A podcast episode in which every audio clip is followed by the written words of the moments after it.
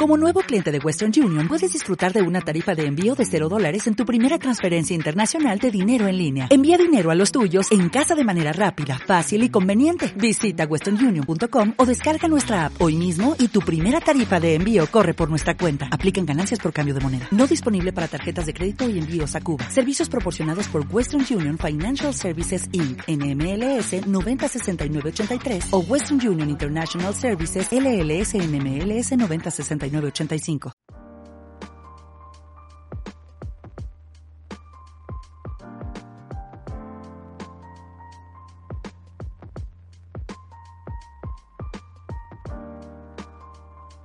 Buenas noches, bienvenidos a nuestro séptimo capítulo de Descomponiendo Fotogramas. Le damos una bienvenida a todas las personas que nos están escuchando, a las personas que nos oyen por primera vez y a los que nos siguen cada ocho días. Muchas gracias por escucharnos en este podcast y estamos muy abiertos a todas las opiniones que tengan acerca de lo que compartimos con ustedes. El día de hoy me acompaña Aleja. Buenas noches oyentes, buenas noches José. Y tenemos de nuevo un invitado de Thomas 6 Cine. Su nombre es Cristian. Entonces, Cristian, ¿cómo estás? Hola José, ¿cómo van todos allá? Muy bien, gracias.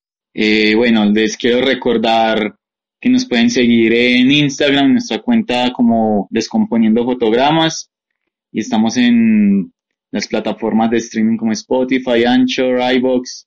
Ahora estamos en Speaker y en Podcast Addict para que si les queda mucho más fácil escucharnos por ahí o les gusta más alguna de esas aplicaciones, nos puedan escuchar.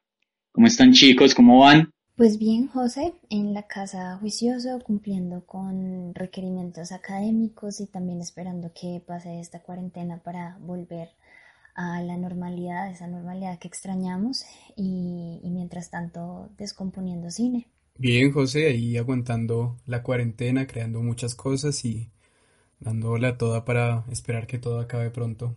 Así es, esperamos que esto pueda pasar muy rápido como ya he dicho antes en otros programas, pues podamos volver a hacer lo que hacíamos antes en las calles. Eh, bueno, entremos en materia. El día de hoy vamos a hablar de una película que se estrenó el año pasado, es una de, la productora que ya hemos hablado varias veces, A24, y nos sorprende con sus producciones, la verdad. Entonces, Cristian nos va a hablar un poco acerca de la película que vamos a descomponer hoy. Listo, José. Eh, bueno, la película que vamos a descomponer se llama Uncut Gems. Aquí en Latinoamérica le pusieron Diamantes en Bruto. Es una película del año 2019 dirigida por los hermanos Safdie, ya bastante conocidos dentro de este cinema, cine independiente.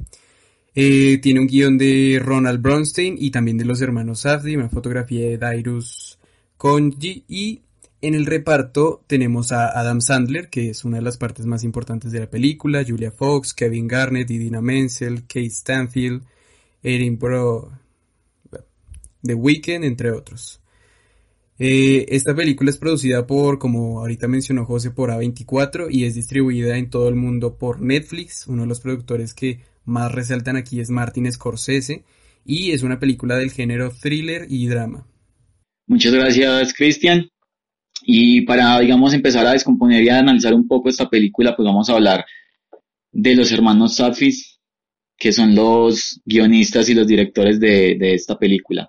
Pues podemos decir que son dos cineastas de cine independiente de Estados Unidos y normalmente colaboran entre ellos dos para hacer sus, sus películas.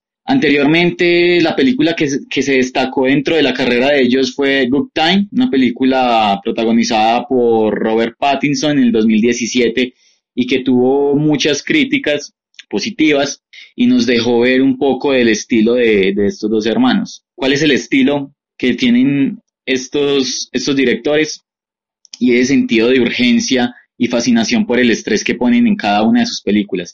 Como ya lo vimos anteriormente en Good Times, es una película que llama mucho a este factor de la urgencia de tener que hacer las cosas rápidamente y, y en esta película vuelven y nos sumergen en este, en este tipo de, de narrativas. Una película donde se ve el nerviosismo, la toma de, de decisiones rápidas por parte de los protagonistas. En la carrera de, de estos dos hermanos es de vital importancia el guion. Y si bien es que el conflicto ya, ya, ya está puesto sobre la mesa desde el comienzo de, sus películas, pero lo que resaltan dentro de sus films son las subhistorias o las subtramas que, que crean a partir de la historia principal. Y así es como todo fluye a través de, de, todas sus, sus películas, o bueno, de sus dos películas que, que han hecho. Digamos que estos dos hermanos tienen muchas influencias de un movimiento que se llama el Mumblecore, que es un movimiento de cine independiente que ha tratado, que ha tratado como de salirse mucho de, de los lineamientos de Hollywood. Y este cine se trata como de los conflictos de las personas jóvenes que habitan el mundo contemporáneo y el lugar que pueden ocupar ellos dentro de, este mundo. También están influenciados mucho por John Cassavetes y por la nueva ola francesa. También tienen algo como un poco de, del Dogma 95 creado por Lars Montier. Lo que estos directores buscan dentro de sus películas y dentro de sus historias es adaptar las historias que quieren contar a bajos presupuestos y qué mejor lugar para desarrollarlos que con la productora A24 que se ha caracterizado pues por hacer películas de tinte muy independiente y con bajos presupuestos pero que en la taquilla le ha ido muy bien. Entonces pues antes de adentrarnos un poco más y más en la película vamos a hablar de la productora A24 y los temas que, ha tratado como introducir dentro de sus producciones. Y sí, eh, José, como bien lo decía, así como también decía Chris en la presentación de, de la película, eh, tanto Good Times como Uncle James pertenecen a la casa productora A24 y acá en Descomponiendo Fotogramas ya hemos tratado varias películas de esta casa productora que todos pueden escuchar en los diferentes podcasts que ya tenemos subidos. Eh, la verdad es que todos los integrantes de este programa somos súper admiradores y súper fans en el sentido que esta productora logra apoyar y trata temas dentro de sus películas muy orgánicos, temas muy humanos y finalmente siempre crea una fusión súper interesante entre lo que son los aspectos eh, narrativos y técnicos y nos muestran resultados que, que, sorprenden al espectador en la mayoría de los casos con estilos muy innovadores y con técnicas y aspectos que rompen de alguna manera lo que estamos acostumbrados a ver normalmente. Eh, otra de las cosas súper importantes que hace A24 una productora independiente tan cool es que ofrece justamente un espacio nuevo en el que varios directores, entre comillas nuevos, pueden experimentar, eh, ser apoyados y lo más importante, ser dueños de sus películas, a diferencia pues, de otras productoras en las que esto no ocurre debido a los intereses comerciales que en la mayoría de casos hay de por medio. Em, en Uncut Gems, en la película de, la que hablaremos hoy, eh, la producción no solamente estuvo a cargo o está a cargo de A24, sino de alguien que yo creo que todos en el medio del cine eh, considero que admiramos, y es Martin Scorsese, que ya por sí digamos que es toda una referencia en el cine de este tipo, por decirlo de alguna manera, y nos ha entregado películas como The Irishman en el 2019. Y la verdad, pues no sé qué opinan nuestros oyentes, pero el hecho de que Scorsese haya sido productor de esta cinta respalda esta película y digamos que nos da una especie de garantía de lo que se espera ver en pantalla con Uncle James y las expectativas que realmente todos eh, ponemos en esta película. Pero bueno, para salirnos un poco de este tema de la producción y comenzar a entrar en, materia, yo quiero que por favor nuestro invitado Cristian nos cuente un poquito más acerca del tema de esta película y la historia que está detrás de ella. Listo, entonces la película en sí está inspirada en el padre de los hermanos, los directores que son los hermanos Safdie, y la verdad es que ellos tres, o sea, los directores, como los dos hermanos y su padre, eran muy fans del, del básquetbol y su padre trabajaba además en el distrito de los diamantes de Nueva York, con un joyero llamado Howard, igual que el personaje principal de la película. Entonces, la idea y de dónde proviene la historia es que ellos querían traer esta experiencia que ellos tuvieron de niños a la pantalla grande. Todo este sentimiento, toda esta tensión de, de no saber qué es lo que va a pasar, eso es lo que ellos querían reflejar durante esta película. Y es que otro, otro detalle súper interesante es que los hermanos Safdie y su papá son judíos y el gran tema de la película es el apetito vital exagerado de Howard, que es el personaje de Adam Sandler, lo que todo el tiempo lo mantiene en una crisis múltiple. El tipo debe una cantidad altísima de dinero que le reclaman un par de matones amenazantes a lo largo de la película. Y es que en la película al personaje de Adam Sandler le acaba de llegar ilegalmente un ópalo de Etiopía, un ópalo siendo como una joya muy muy valiosa, y él se ve obligado a prestarle este ópalo de Etiopía a un basquetbolista, lo que empezará a desencadenar toda la serie de acontecimientos que llevan a la película. Y es que a pesar de que él lo presta, al otro día él tiene que entregarlo para una subasta. Entonces, además de, de que es completamente ambicioso el personaje, es además también un fanático de los deportes, eh, toda su esperanza la lleva a las apuestas y eso también es otro tema muy importante. A lo largo de la película siempre está apostando el dinero que no tiene y también, además, esta película también nos habla un poquito sobre los deseos carnales de su instinto y el tema de la película lo podríamos resumir en los instintos desbordados y sin control. Ahora, los hermanos Sardi dirigen esto con una intensidad muy memorable. En cada escena hay puntos que reclaman la tensión, detención y desesperación, pero es una desesperación rica, carga el sentido, ofrece el espectáculo de una humanidad desbordada en su exceso, dominada por una voluntad descontrolada e insaciable conjugada con diferentes aspectos narrativos que logran que sea una película llena de tensión, impacto y muy, muy, muy entretenida. Todo lo que menciona Cristian se puede ver a lo largo de la película, todos estos temas y pues también de lo que, de lo que trata en sí con James. Pero entonces empecemos a hablar un poco de lo que fue esta película y por qué, digamos, ha dado tanto de qué hablar. Y el primer aspecto que resalta al ver la película, pues es obviamente la, la participación de Adam Sandler. Entonces, antes de, de analizar otros aspectos, pues tenemos que hablar un poco de este actor.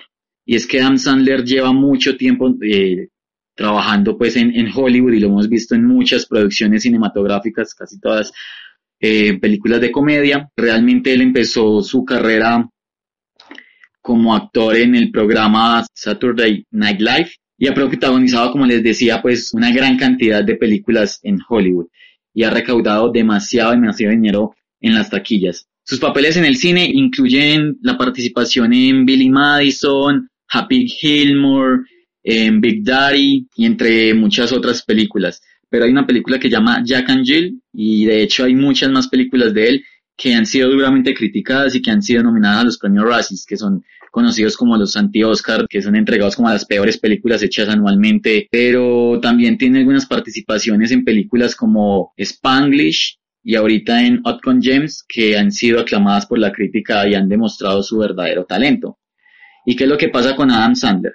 Adam Sandler, pues si bien conocemos que ha actuado siempre o casi siempre en estas películas de comedia, también es dueño de una productora y esta productora se llama Happy Madison. Fue fundada por él en el año 1999 y digamos que el nombre se debe a las películas que mencioné antes, Happy Gilmore y Billy Madison pues al unir dos palabras de cada película, encontró el nombre para su productora. Esta productora ha hecho películas muy reconocidas eh, a nivel de, de, comedia, como lo son 50 First Dates, conocida en español como, como si fuera la primera vez, y películas como son como niños. Eh, digamos que son películas que recaudan mucho dinero en las taquillas a nivel mundial, pero tienen un gran problema en sus narraciones y son, se podrían decir que son muy mediocres y no demuestran el verdadero potencial que tiene Adam Sandler, porque como se ha visto antes, tiene un gran potencial, pero muchas veces no se sabe qué es lo que él prefiere hacer. Si mantener su fortuna o destacarse en papeles como estos en películas que se salen de su zona de confort, por decirlo así. Entonces, para hablar un poco de lo que ha dicho la crítica acerca de Adam Sandler, en esta película se destaca que los críticos dicen que Adam Sandler como Howard hace muy buen trabajo y esto le valió el premio a mejor actor en los Independent Spirit Awards. Y si bien se resalta mucho el, el papel de, de Adam Sandler en esta película, Muchos críticos han dicho que básicamente es la mejor actuación que él ha tenido a lo largo de toda su carrera. Como bien lo decía José, Adam Sandler ha sido un actor con altibajos en su carrera, pero precisamente en Uncle James eh, logra probar su talento y a más de uno nos deja con un buen sabor, porque logra mediante su interpretación en cada escena hacer que no nos apartemos de la película, que queramos seguir viéndola y eso se debe, eh, pues obviamente, a su actuación, pero también a la forma en la que maneja sus gestos, a la forma en la que proyecta su voz, su mirada y a todas esas decisiones que toma en el set que demuestran que han sido pues estudiadas a fondo para que las apreciemos junto con los otros elementos de la película para lograr esta gran fusión que finalmente solo se resume en una producción muy buena. De hecho, como José también ya lo dijo anteriormente, muchos críticos eh, destacaron este papel como el mejor de su carrera y un ejemplo de estos está eh, en The New Yorker y The Guardian, eh, donde establecen justamente esto, que es el mejor papel de la carrera del actor en 53 años. Y además de todo eso tan interesante, pues estamos hablando Aleja y yo, también hay algo que hace referencia como, como a su papel y es y es como una analogía al título de la película Hot con James y al propio Adam Sandler. Y dice que, que Adam Sandler es como un diamante en bruto, que si se pule puede llegar a el resultado que se vio. Entonces ya para, digamos, empezar de verdad a analizar profundamente Hot con James, pues hay un aspecto que resalta por encima de muchos y es la tensión que se maneja dentro de la película. Entonces vamos a hablar acerca de este tema a continuación.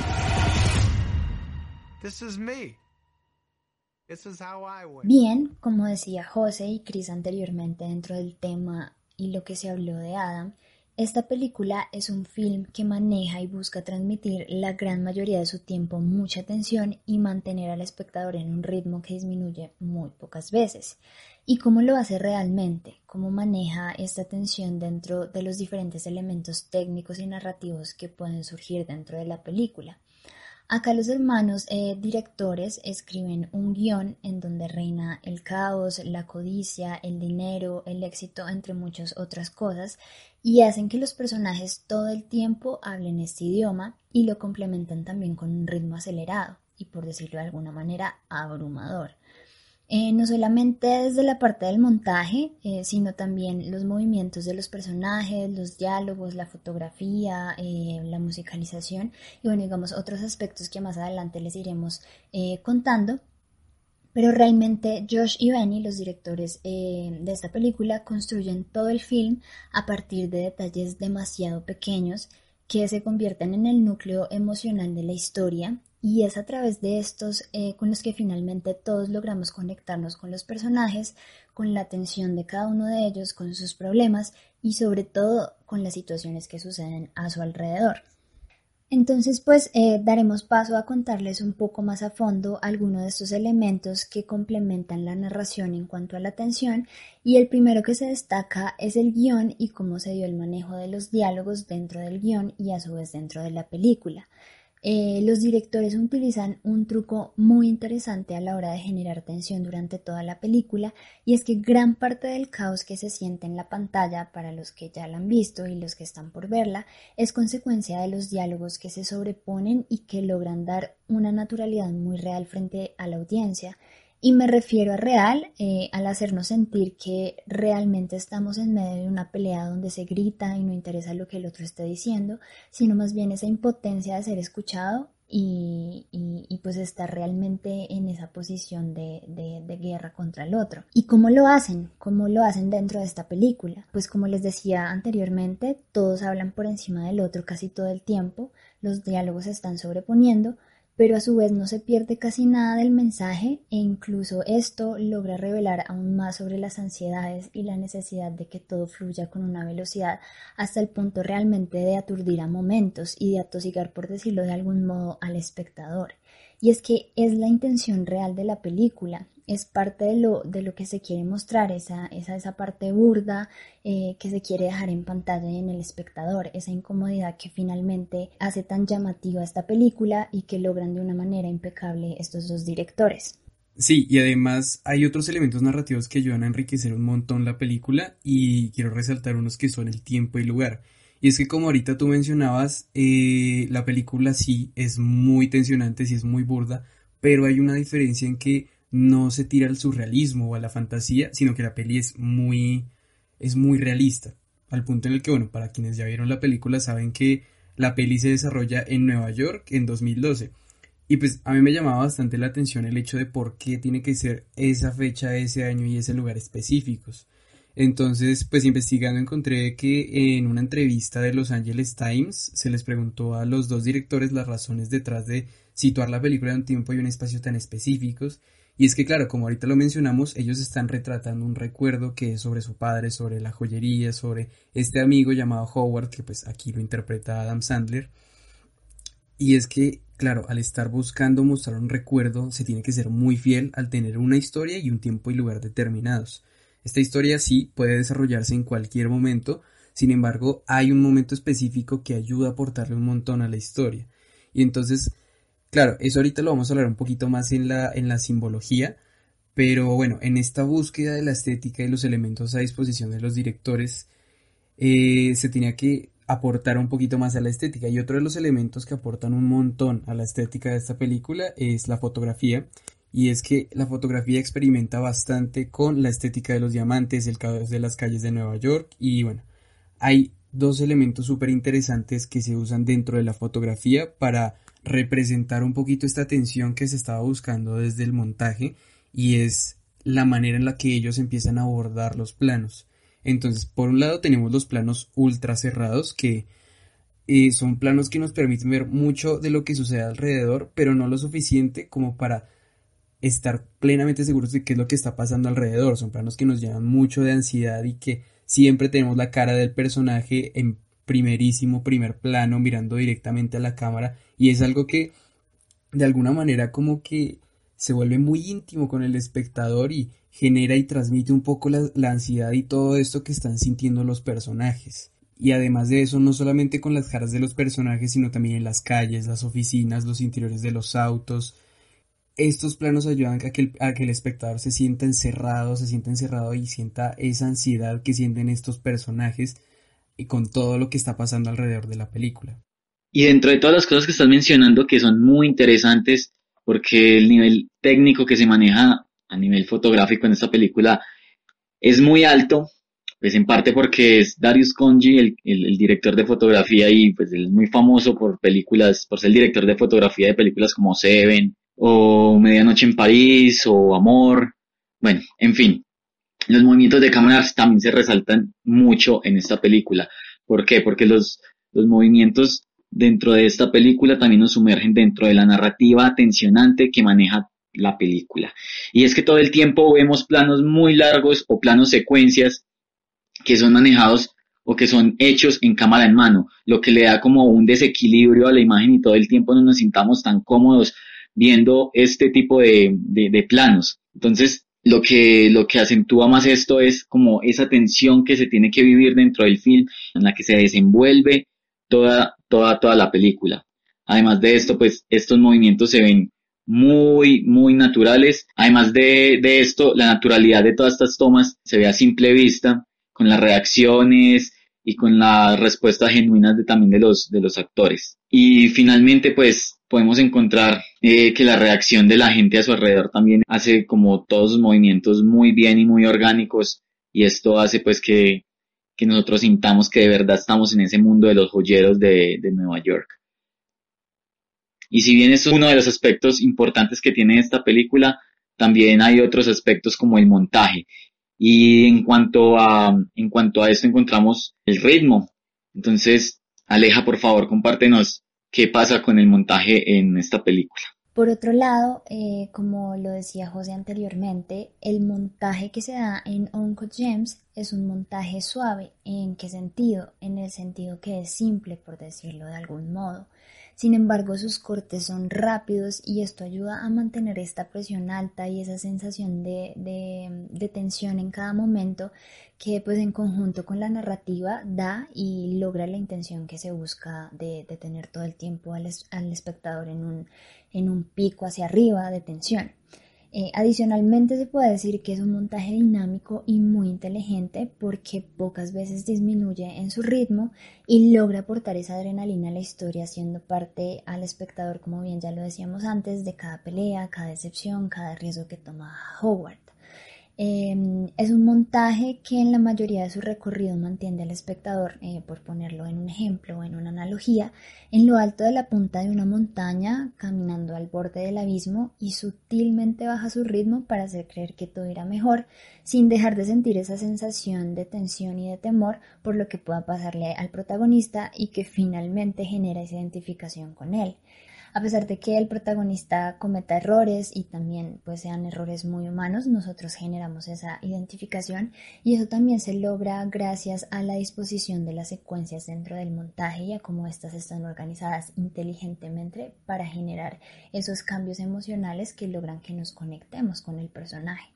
Y es que no solamente es el montaje que crea el ritmo dentro de Hot Con Gems, también hay un aspecto que, que resalta mucho bastante dentro de esta película y es el diseño sonoro, pues si de cierta forma puede ser muy excéntrico, también hace montaje, crea imágenes y crea un ritmo narrativo. Podemos ver que es tan importante en, este, en esta película el sonido que, que en algunos momentos de la película el volumen de, de la banda sonora y, el y los sonidos que, que están ahí son igual en volumen al de algunos diálogos que se, que se pueden, que se pueden escuchar. Casi toda la música de esta película es Daniel Lopatin, que con sintetizadores y arreglos vocales inspirados por Vangelis, el compositor de clásicos de ciencia ficción como Blade Runner y Akira, ayuda a tener altibajos emocionales. Y esto lo vemos a través de Howard, de Howard que es el protagonista. Y esto también revela la verdadera dimensión de, de, la gema, del amuleto que tienen. Pues si bien cuando vemos la gema se le hace, son, hay asignados como sonidos muy específicos en algunos momentos para esto. También se utiliza un poco de jazz que se combina con un poco de, de, de sonidos electrónicos y esto, y esto aumenta mucho, mucho más la tensión del ritmo de toda la narración y a veces cuando parece no ocurrir nada dentro de la pantalla, los sonidos bajan la intensidad. Pero cuando vuelve la acción o cuando vuelven a haber diálogos, estos sonidos vuelven a subir sus volúmenes, otra vez marcando lo que deberíamos estar viendo en la pantalla, lo que deberíamos estar prestando atención. Entonces como que todos estos sonidos de sintetizadores, de, de sonidos muy electrónicos, hacen que, que nuestros receptores de estrés como que se activen y esto se, se manipula en cada momento de la película.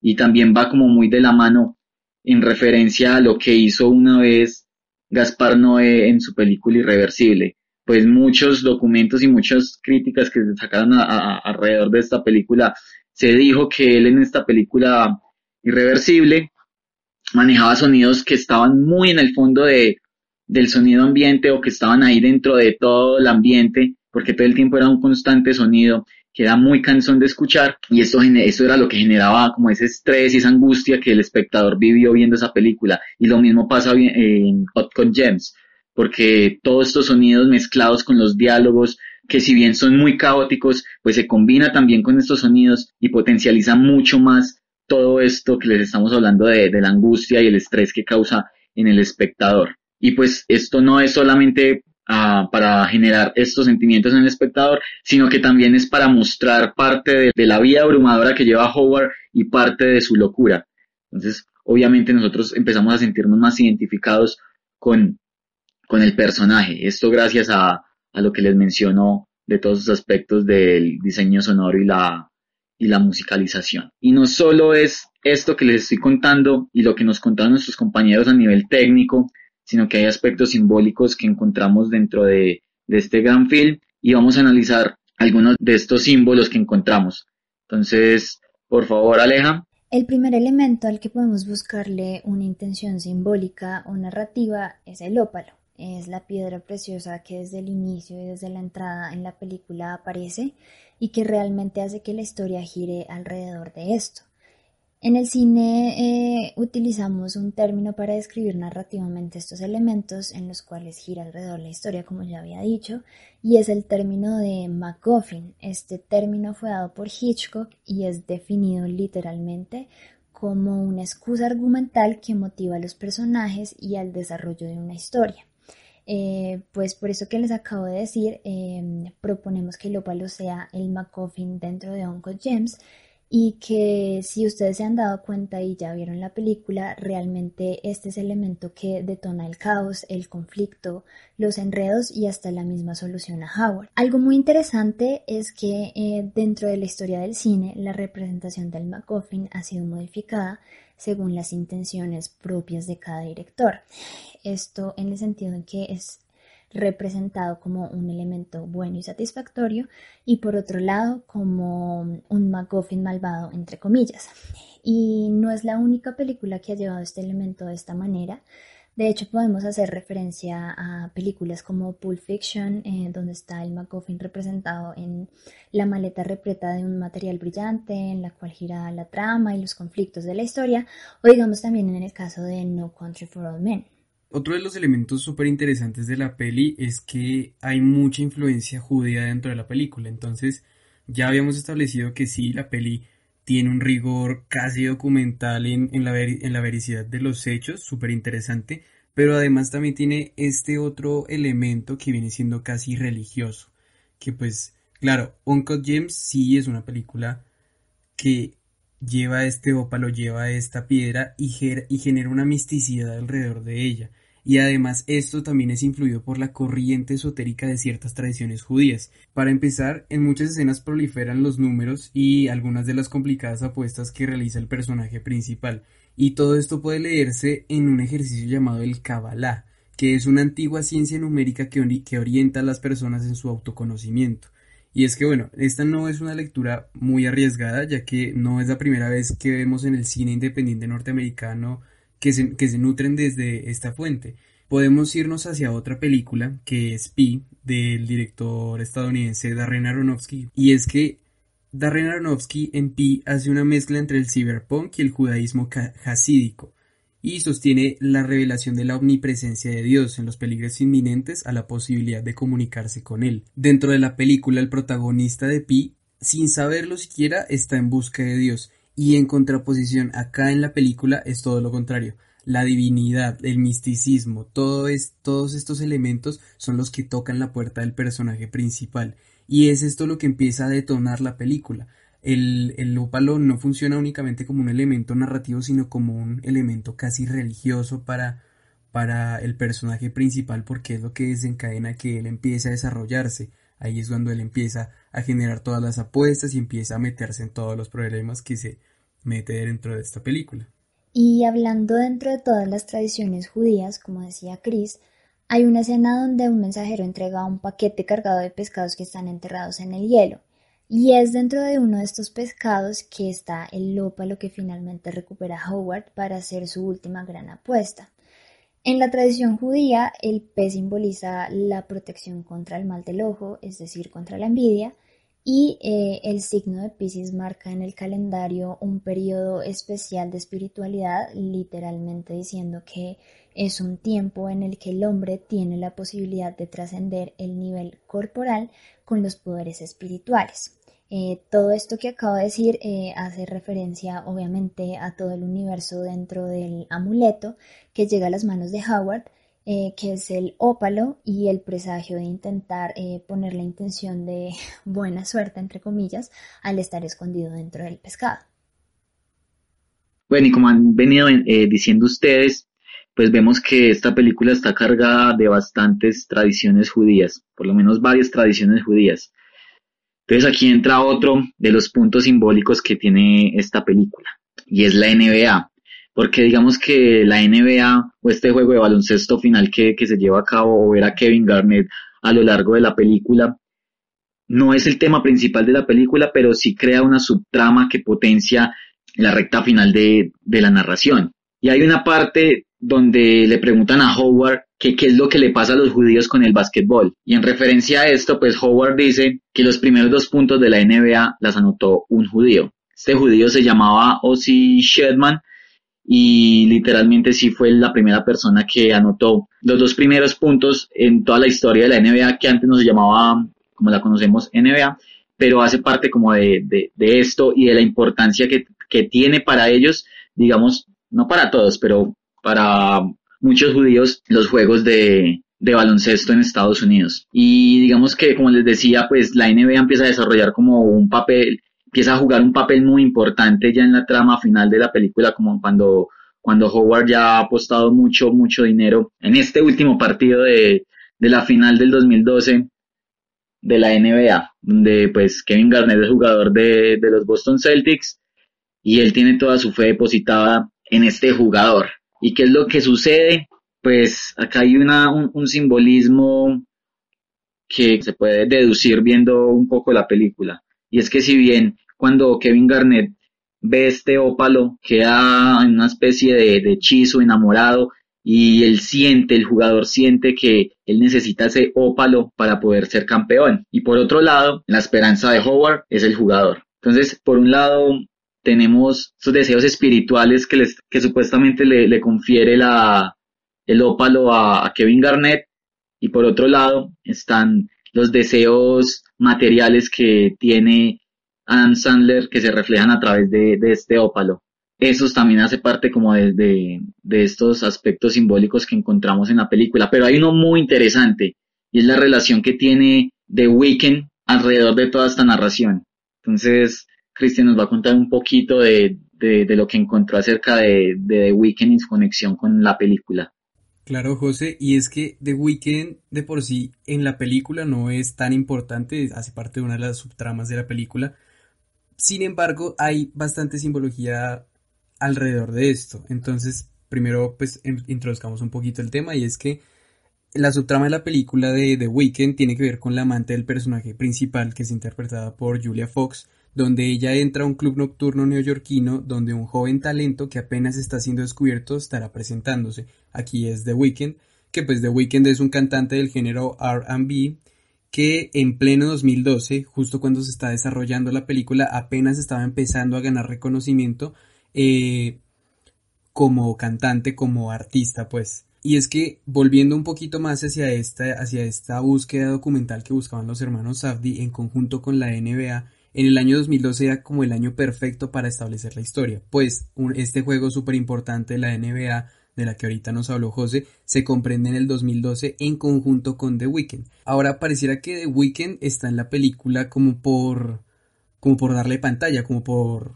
por ser, ah, tenemos a The Weeknd dentro de la película, pero hay que pensar entonces cuál es la conexión real para que sea The Weeknd y no cualquier otro artista que estuviera creciendo en el año 2012.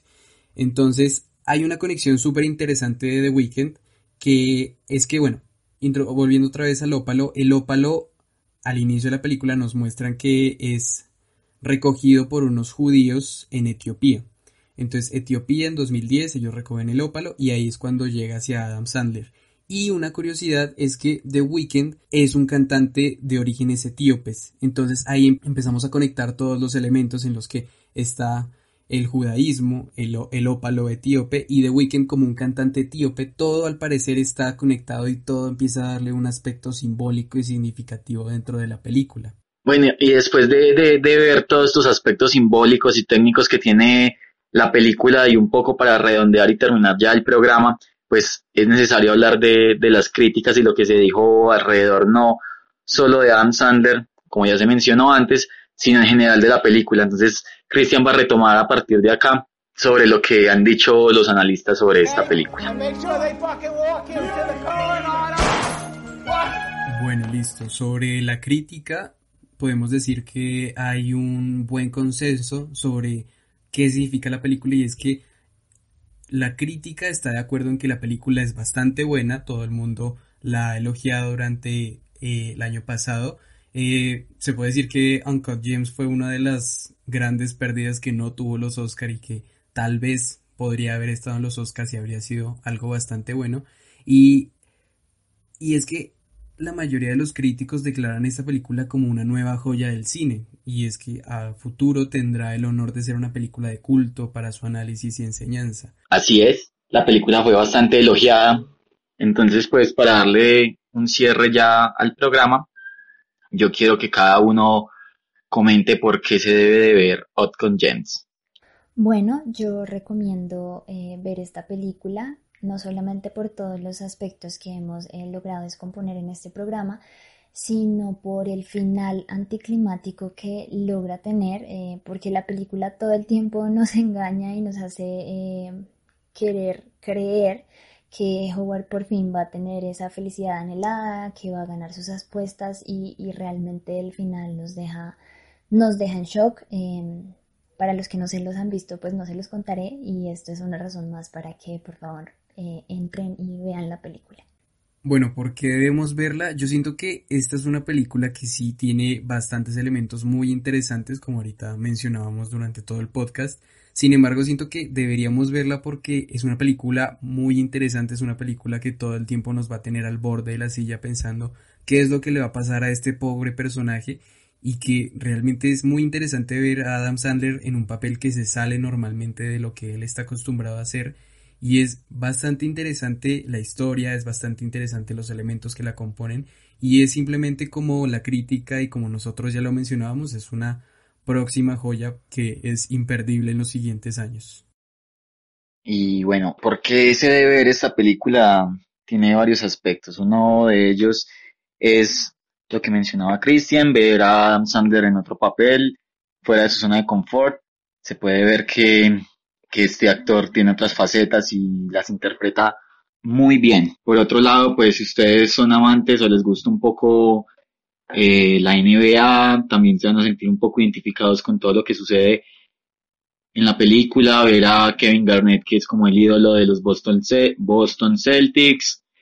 Y además de todo esto, pues los invito a que la vean, si no la han visto, y si ya la vieron, que la vuelvan a ver y analicen todos los aspectos que hemos mencionado todos los aspectos simbólicos, lo del sonido, que es bien interesante y muy importante.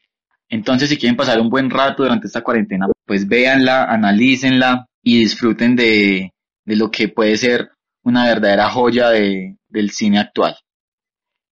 Este ha sido nuestro programa del día de hoy. Esperamos que les haya gustado la descomposición de esta gran película.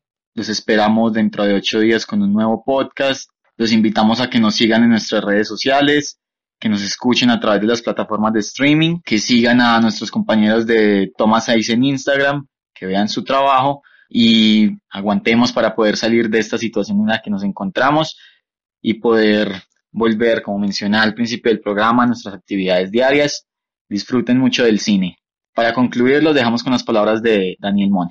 Hola, Descomponiendo Fotogramas. Acá su profesor Daniel Monge. Me encantó la investigación que hicieron, una investigación muy, muy profunda. Realmente refleja la claridad que ustedes tienen para ver el cine. Me siento muy orgulloso de lo que están haciendo. Yo quiero, ah, como complementar, afortunadamente, pues creo que cubrieron todos los aspectos de la película, entonces yo quiero como complementar algo que José estaba diciendo a la mitad del programa, me parece muy interesante, y es que efectivamente la parte sonora es, es muy importante, ¿no? Si nosotros vemos el trabajo que se hizo en composición sonora, tanto los músicos como el diseño sonoro, ah, pues generan acá, generan dentro de esta película algo que no es común ver. Entonces yo quiero que hablemos un poquito de, este, de esta situación que no es común, ¿no?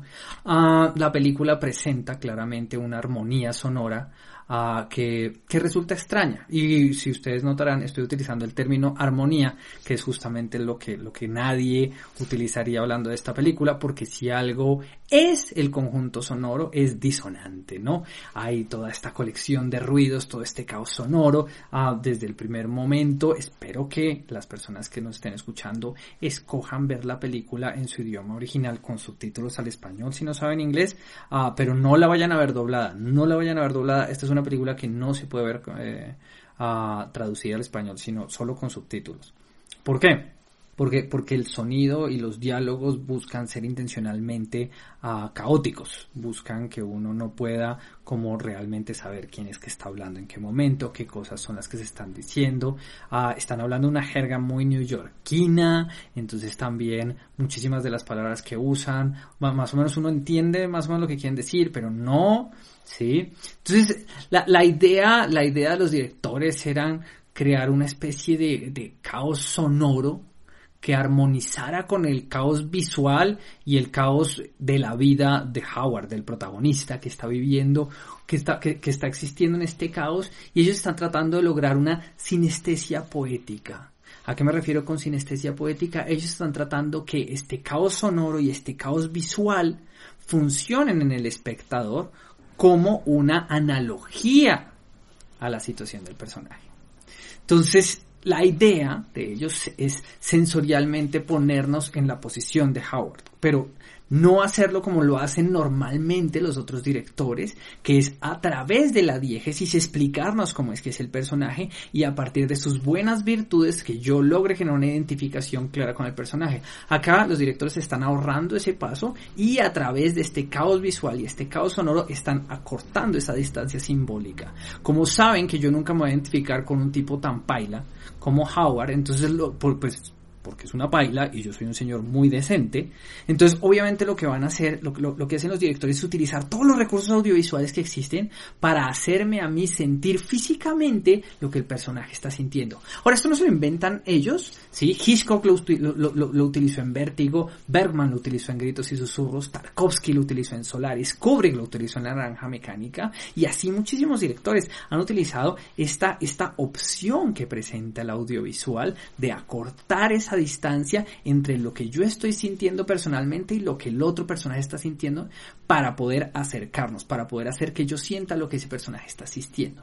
Entonces, en estos momentos, esa distancia cortada, los, los anteriores directores, los, viejos directores, al momento de acortar esa distancia, igual ya me han presentado al personaje, igual ya me han dado herramientas con que acercarme y con qué generar patrones de identificación. ¿Sí? En esta película se están ahorrando toda esa parte y de una, desde la primera escena, en la primera escena ya todo el sonido es caótico, ya los focos sonoros no son claros en ningún momento, la música desde el primer momento está sonando a un volumen muchísimo más alto de lo normal, los ruidos de la ciudad forman parte de la composición sonora, lo cual tampoco le permite a uno determinar dónde acaba la música, dónde empieza el sonido, dónde acaban los diálogos, dónde empieza el sonido ambiente, dónde acaba, no hay una diferenciación entre qué es qué, y entonces eso es ese, sonido y todas esas luces, todas esas cosas empiezan a formarse también así un poquito es como se escucha la ansiedad. De esa forma caótica es como se escucha la ansiedad. Entonces ya no importa si Howard es bueno o malo, porque la, la, inversión que yo estoy haciendo en el personaje está, está construida totalmente por fuera de la diégesis, es sensitiva, es sensible. Yo me estoy sintiendo como Howard. Ese es el éxito de esta película. Si algo deben aprender eh, de esta película es que en el audiovisual hay que aprovechar esa conexión sensorial. No es un recurso extra, si se dan cuenta. Hoy en día suena raro hacerlo porque nosotros ya nos hemos acostumbrado a través de el estudio de la creación de personajes y de todos esos autores norteamericanos que hemos leído hasta el cansancio que nos enseñan cómo construir un personaje y ninguno de esos autores dice como, momento, ¿sí? sensorialmente hay que hacer, hay, que aproximar el público a este personaje. Y esta, y esta película lo hace, eh, presenta un modelo muy refrescante de creación de personaje a través de la conexión sensorial entre el público y el personaje. Entonces los dejo con esta reflexión. Me encantó el podcast, de verdad chicos, se están luciendo. Nos vemos la próxima semana con otra película. Y esto fue Descomponiendo Hot Cut James.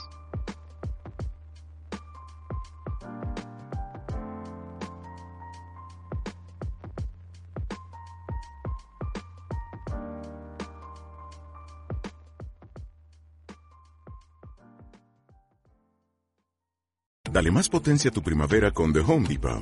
Obtén una potencia similar a la de la gasolina para podar, recortar y soplar con el sistema OnePlus de 18 voltios de Ryobi desde solo 89 dólares. Potencia para podar un tercio de un acre con una carga.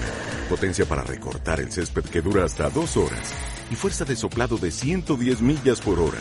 Todo con una batería intercambiable. Llévate el sistema inalámbrico OnePlus de 18 voltios de Ryobi. Solo en The Home Depot. Haces más. Logras más.